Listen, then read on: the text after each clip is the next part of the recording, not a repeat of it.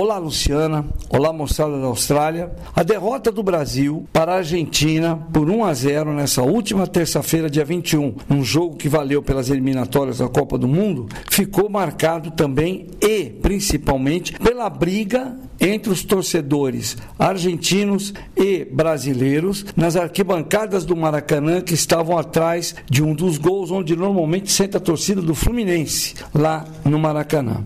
Causa dessa briga, houve depredação das cadeiras do estádio, pedido dos próprios jogadores da Argentina para que o conflito terminasse e o início do jogo foi adiado em 27 minutos. O que, que aconteceu? Durante a execução dos hinos nacionais de Brasil e Argentina, na verdade, na hora do hino do Brasil, torcedores da Argentina começaram a fazer piada, gracinha, gestos, e aí os torcedores eh, brasileiros que estavam em torno deles, sim, em torno deles, todos juntos, misto, quase que misturados e não separados, e aí começou uma briga violenta, com argentinos e brasileiros trocando socos, arrancando assento das cadeiras e jogando um na cabeça do outro, até que funcionários da segurança da organização do Maracanã do estádio tentaram separar, não conseguiram. Aí a Polícia Militar Carioca entrou em campo e fez o que faz com muita boa qualidade, mentira, com muita vontade bater. Bateu uma vontade, especialmente, praticamente, quase isoladamente, os torcedores da Argentina, com imensos cacetetes de madeira, saíram, os soldados saíram distribuindo pancadas. Os jogadores da Argentina que estavam na fila para cantar o hino, quando olharam aquela confusão daquelas duas, três centenas de, de camisetas azuis e brancas, eles correram para lá porque alguns tinham parentes no meio daqueles torcedores. Quando a, a seleção inteira correu para lá, aí ainda o goleiro tentou uma hora impedir que um PM desse uma batesse o cacetete num torcedor argentino. A coisa ficou tensa, pesada. Foram presos e detidos, na verdade, foram detidos oito torcedores, sete argentinos e um brasileiro. Desses oito torcedores, ninguém ficou preso, ninguém foi preso, exceto uma torcedora argentina. Teve decretada prisão temporária, porque ela chamou uma funcionária do Maracanã, chamou não, usou palavras de cunho racista para a funcionária, e aí ela foi autuada em flagrante, depois ela foi passou por uma prisão preventiva. Esse pessoal todo foi liberado liberados, saíram, puderam ir embora. O Ministério Público do Rio de Janeiro, além de ter liberado esses torcedores, o promotor que estava de plantão lá no estádio, mandou também iniciar uma investigação sobre a atuação da Polícia Militar do Rio de Janeiro, que esbanjou saúde para bater em torcedores argentinos. E aí essa imagem rodou o mundo e se criou essa e se tem hoje essa visão de que jogo de futebol no Brasil está muito é, violento, quer dizer, ou seja, a torcida brasileira é violenta. Eu acho que escancarou que o Brasil se tornou um país hoje muito mais violento do que era. Vamos descontar que, número um, esse fato de briga entre torcidas de países nunca tinha acontecido no Brasil, dentro de estádio, e essa foi a primeira vez. Ok, tem sempre a primeira vez. Número dois, deveriam ter feito separação para só argentinos, num canto separado, com um isolamento e pronto. Como foi feito na final da Libertadores da América, mas aí em uma escala muito maior, em que praticamente um terço do estádio foi ocupado por torcedores do Boca Juniors e dois terços por torcedores do Fluminense, mas devidamente separados. E no estádio não houve briga, não houve nenhum, nenhuma ocorrência. Cada torcida entrou por um lado do Maracanã, por portas diferentes, não houve encontros e aí foi-se embora embora, foi tudo na Santa Paz. Contribuiu muito que o Fluminense foi o campeão e aí ajudou. Mas a CBF, que é a organizadora oficial desse jogo que pertence à Copa do Mundo, a CBF é responsável pela organização do jogo no, Brasil, ela alega que passou para a administração do Maracanã a parte de segurança.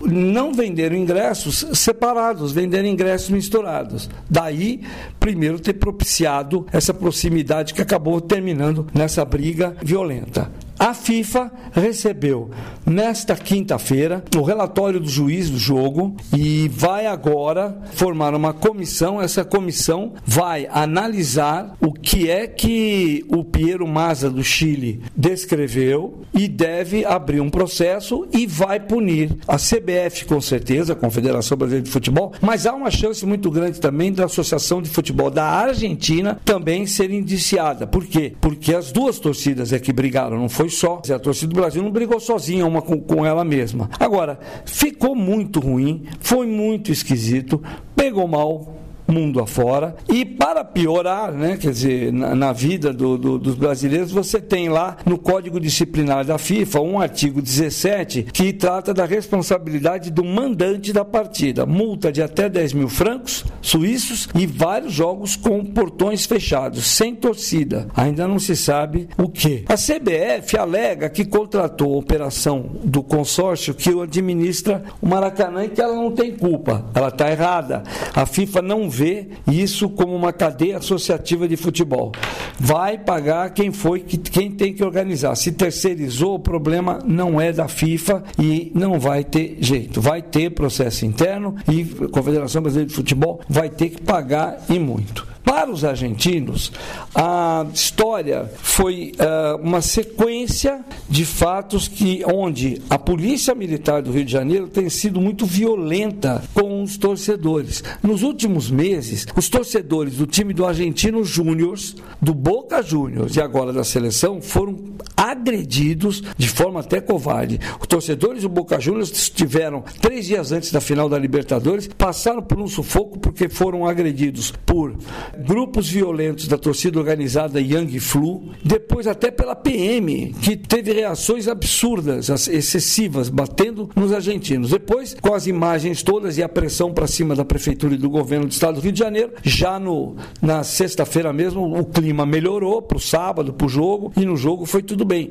Mas quando é clube de futebol, você ainda pode dizer que, por exemplo, a barra do Boca Juniors, que é a mais violenta, já vinha no caminho mandando posts na internet dizendo que se preparem torcedores do Fluminense que nós viemos aqui para brigar e tal. Então tem até uma coisa de provocação. Mas já temos essa história.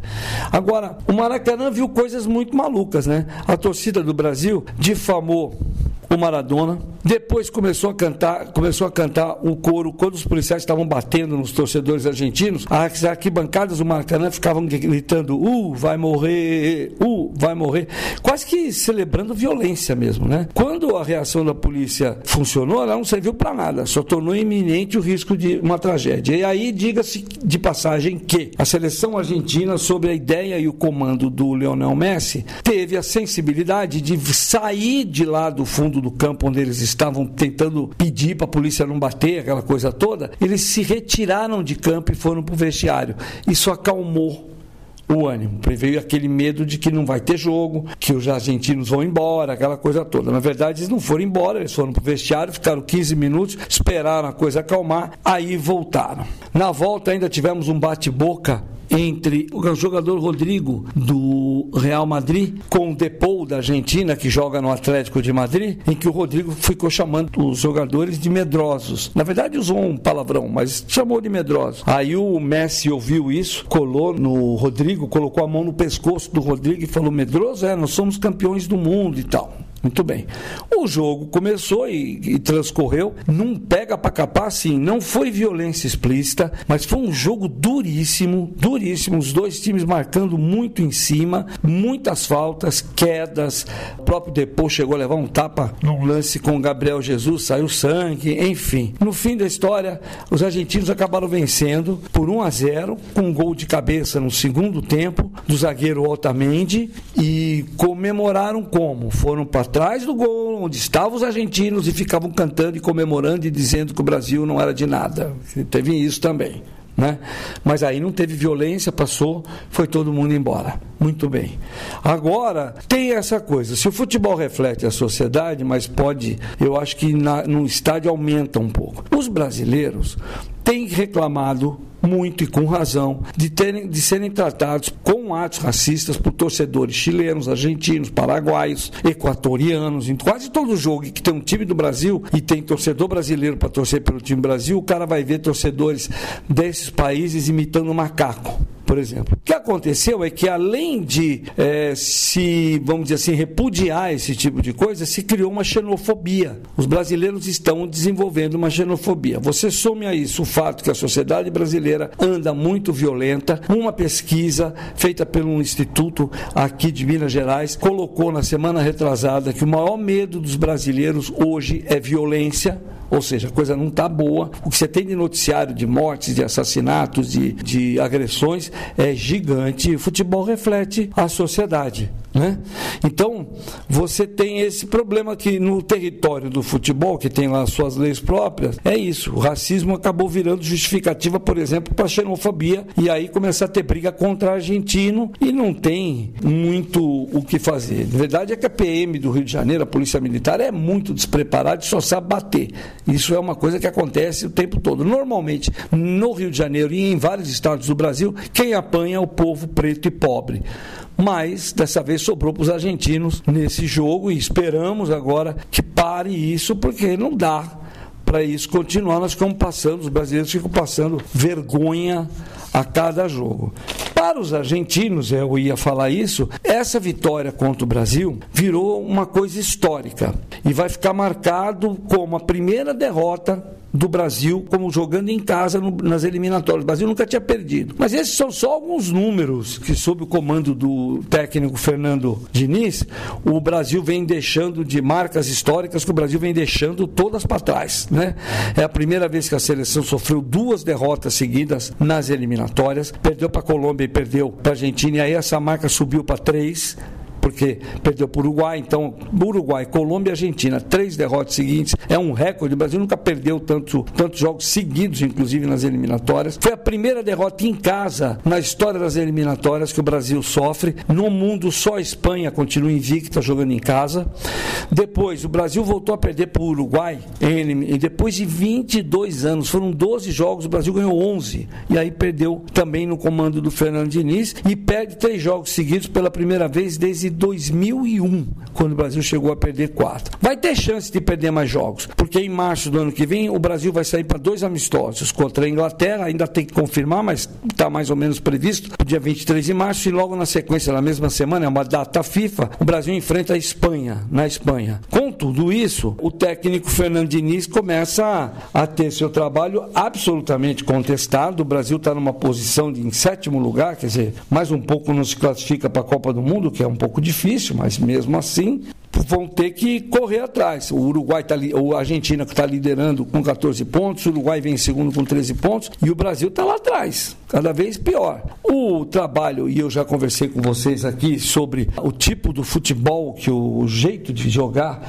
que o técnico Fernando Diniz quer para o Brasil, que é um negócio que leva tempo, que vai ser complicado, mas não sei, está complicado, vai ser difícil, tem que ter muita paciência. Ainda mais se a ideia é que depois desses dois amistosos, o Carlos Ancelotti, técnico da, Ancelotti, técnico do Real Madrid, venha assumir a seleção. Então aí vai ficar essa pergunta do para que que botaram o Fernando Diniz com um esquema tático que ele muda tudo, ele deixa os jogadores maluquinhos. O, o Emerson Royal não entendeu nada até agora, diz que apanha para toda hora. Enfim, foi tá feia a coisa. Vamos ver agora se o Brasil consegue melhorar isso aí. A seleção brasileira está muito desfalcada. Para você ter uma ideia, jogou contra a Argentina com o Alisson no gol, o Emerson Royal, porque o Danilo e o, e o seu reserva não, não, estavam, estavam lesionados. Então o Emerson Royal, terceiro lateral, jogou. O Marquinhos jogou no primeiro tempo, sofreu uma lesão. O Nino do Fluminense entrou no lugar dele, até que foi bem.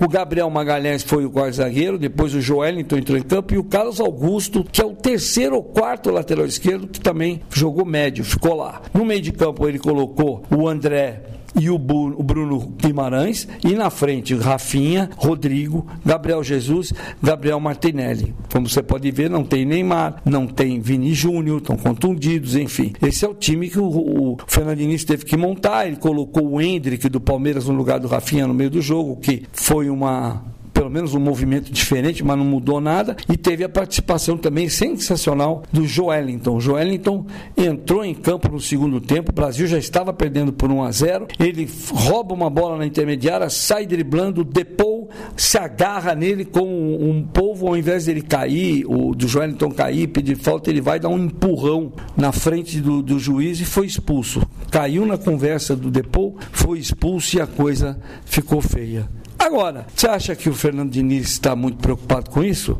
Ele diz assim: a gente não pode perder. Quando veste a camisa do Brasil, tem que fazer tudo para ganhar os jogos. E isso está sendo feito no sentido do trabalho. Eu acho que se a gente conseguir aprofundar ainda mais as nossas relações internas, crescer no trabalho, nos treinamentos, os resultados devem aparecer. Não temos garantia de que esses bons resultados vão aparecer. A gente pode garantir que vai trabalhar. Tivemos erros que têm a ver com a nossa pouca convivência. Ok, ele precisa de muito treino mesmo mesmo. E aí termine dizendo que o time marcou muito mal contra a Colômbia, quando o Brasil perdeu por 2 a 1 Depois ele melhorou isso contra a Argentina, mas perdeu por 1 a 0 com um defeito que o Brasil tem mostrado nos últimos jogos. Toma gol de cabeça. O tempo todo, jogo aéreo, seleção brasileira sofre. Então é assim. Em campo, a seleção brasileira sofre. Fora do campo, a imagem do Brasil vai ficando cada vez mais arranhada. Bom, semana que vem eu volto, espero com mais e boas notícias para vocês. São Paulo PSBS, Luciano Borges.